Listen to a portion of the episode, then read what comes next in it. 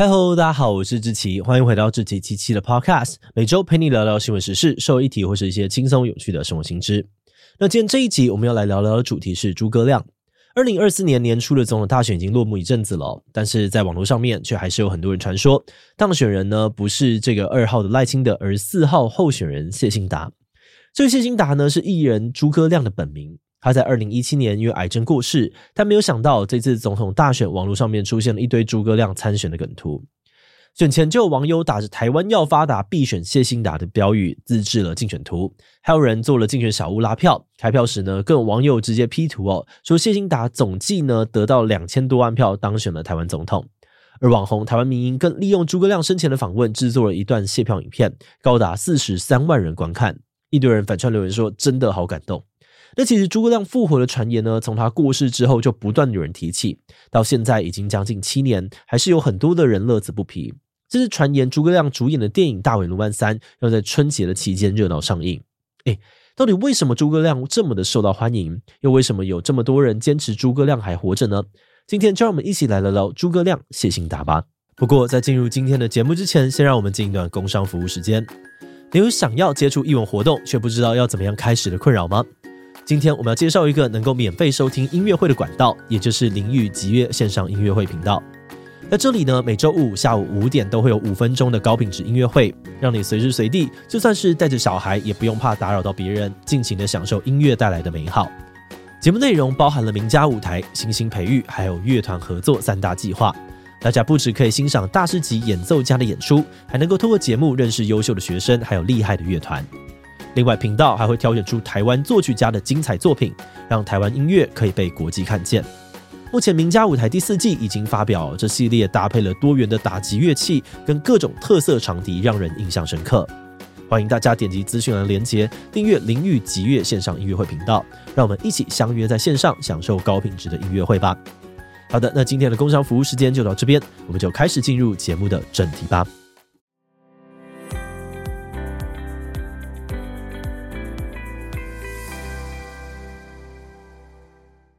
诸葛亮本名谢兴达，一九四六年出生在高雄左营，父母在市场卖菜养大家里的三个小孩。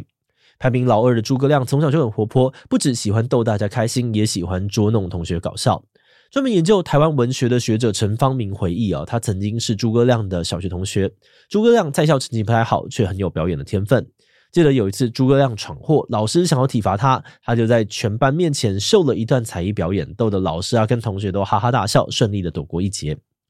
而退伍之后，喜欢表演的诸葛亮在高雄的蓝宝石大歌厅打杂，除了学习前辈的演出，也努力的争取跑龙套的角色。直到有一次哦，他演到了廖天丁旁边的丑角，受到了观众的喜爱，就干脆用丑角的名字诸葛亮走跳江湖。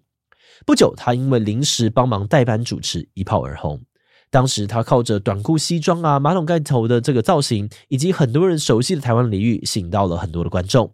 主持风格亲切的他，常常会调侃来宾跟观众，甚至还会跟观众说：“鼓掌小声一点点，旁边有人在睡觉，不要吵他。”这种调侃还带有自嘲的喜剧节奏呢，让很多观众都爱到不行。当时的制作人杨登魁非常欣赏他，跟他合作了多场的歌厅秀，一手捧红了诸葛亮。而到了一九八零年代，台湾已经有了南诸葛、中行风、北张飞三大秀场天王的说法。后来诸葛亮又拓展到了录影带市场，红遍了台湾。有民众回忆哦，当时不只是出租店一定要有诸葛亮，就连游览车上面呢，也一定要播诸葛亮歌厅秀，才能够保证大家的旅途愉快。而这个时期的诸葛亮也趁机呢，带着刚出道的女儿谢金燕上节目拍广告，甚至接演戏剧，让谢金燕呢在演艺圈里面备受照顾，前途一片光明。但可惜的是，诸葛亮在名利双收的同时，却沉迷于赌博跟六合彩。有邻居说，他曾经一夜输掉了四千万台币。一九九三年，诸葛亮开始跑路。虽然一九九七年曾经短暂的复出，但是到了一九九九年，他直接人间蒸发。而这一消失就是十年。很多诸葛亮的演艺圈好友都意有所指的说，这段时间诸葛亮是出国深造。但有不少的传言都认为，诸葛亮是因为积欠了高达六亿元的债务，才不得已躲了起来。而在这十年的时间，诸葛亮的生活很艰辛。为了节省开销，他一周呢只敢花三百元，一天只能花大概四十元。而他第四任太太为了家计，瞒着诸葛亮在路边摆地摊啊，卖发夹。当时才三四岁的儿子只能够缩在摊位旁边睡觉。后来因为太太生病哦，日子过不下去，朋友介绍诸葛亮去应征大楼管理员，但老板担心黑道找上门，完全不敢雇佣他。绝望他呢，也曾经北上去找捧红他的恩人杨登魁，但两人并没有顺利的见到面。他猜测哦，可能是因为自己欠了杨登魁太多钱，对方才不愿意见他。当时诸葛亮的心情非常低落，甚至还想要走上绝路。但根据诸葛亮的说法，在这个时候，有神明告诉他不要放弃，还有机会。可机会在哪呢？要怎么样重新开始？他却完全不知道方向。直到二零零九年二月，媒体《苹果日报》拍到了他一张在吃黑轮的照片，让他的生活呢迎来了转机。当时广告制作人范可清从铺天盖地的诸葛亮新闻当中嗅到了钱的味道，他用两百万的酬劳邀请诸葛亮复出拍广告。当时诸葛亮心情很忐忑，他虽然渴望翻身，但想到自己都离开演艺圈这么久了，还有观众会喜欢他吗？结果一句广告台词“拎凉卡赫”重新换回了观众，让诸葛亮再次的翻红。就连他最大的债主杨登魁也都不计前嫌，重新的帮他接下广告跟节目。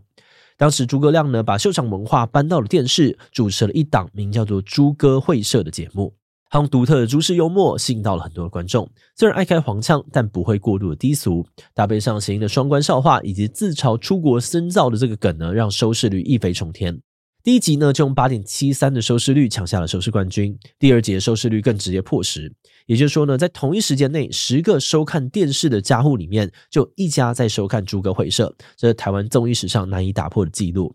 而诸葛亮也靠着这个节目荣获了第四十五届电视金钟奖最佳综艺节目主持人奖。之后，他跳槽到了中视、华视，分别主持《万秀诸王》跟《华视天王诸葛秀》，收视也都称霸。另外，他主演的电影《鸡排英雄》、《大尾卢曼》、《大稻城》啊、《大喜临门》，票房呢也都突破了亿元大关。春节看诸葛亮的贺岁片，成为了很多台湾人过年必备的行程。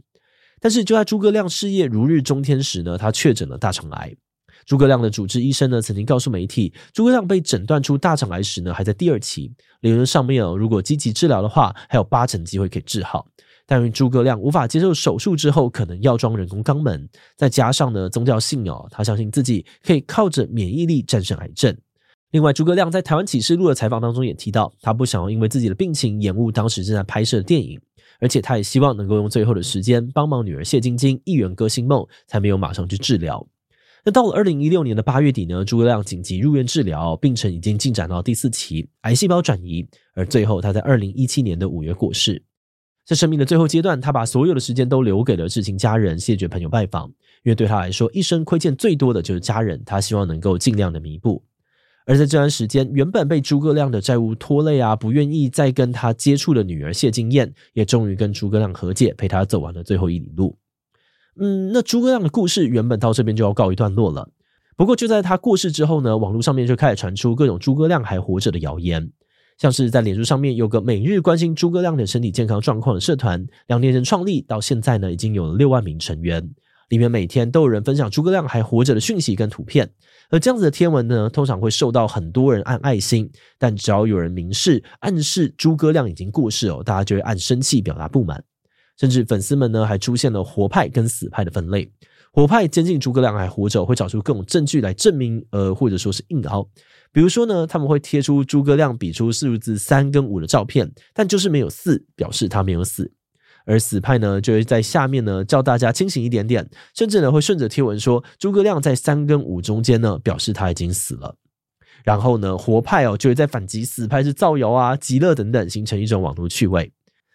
但为什么这些人要坚持说诸葛亮还活着呢？根据大家说法以及我们观察背后的原因，或许可以分成内在跟外在两个层面来讨论。内在原因可能是有很多的粉丝都很怀念诸葛亮，甚至是想要继承他的幽默感。比如说，诸葛亮曾经在二零一六年十月的时候入院开刀，出院后呢，跟大家报平安说我又活回来了。这个采访片段啊，就成为了很多粉丝爱用的梗图，大家都希望奇迹发生，诸葛亮能够再次的强势回归。